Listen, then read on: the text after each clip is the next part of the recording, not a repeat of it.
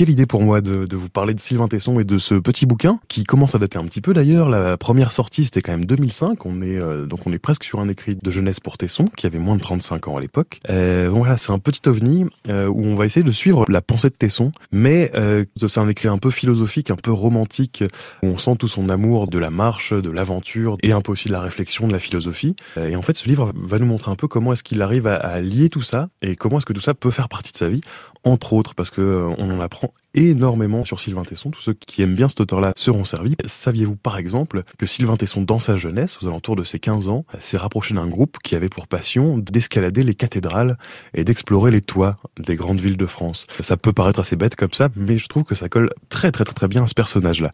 Donc on a donc ce petit bouquin de Tesson qui va nous expliquer que ben il a toujours eu du mal à rester un peu en place et que au bout d'un moment il y a une espèce d'animal intérieur qui va aller le chercher un petit peu et qui va lui dire oulala euh, là il y a des problèmes, là il faut partir, il faut s'échapper, et quel est le meilleur moyen de partir? Sinon à pied quand même, parce que Sylvain Tesson c'est quand même un excellent randonneur.